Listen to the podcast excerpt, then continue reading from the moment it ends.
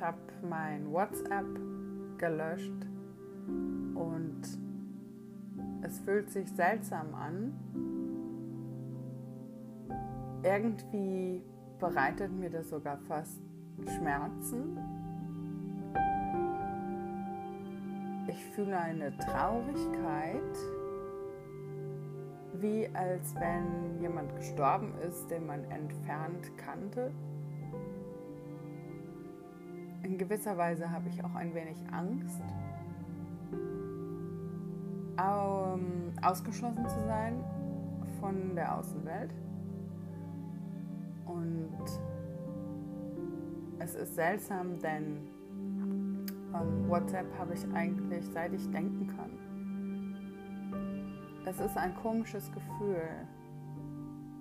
Ich bin gespannt, ob ich das auch wirklich so beibehalten kann.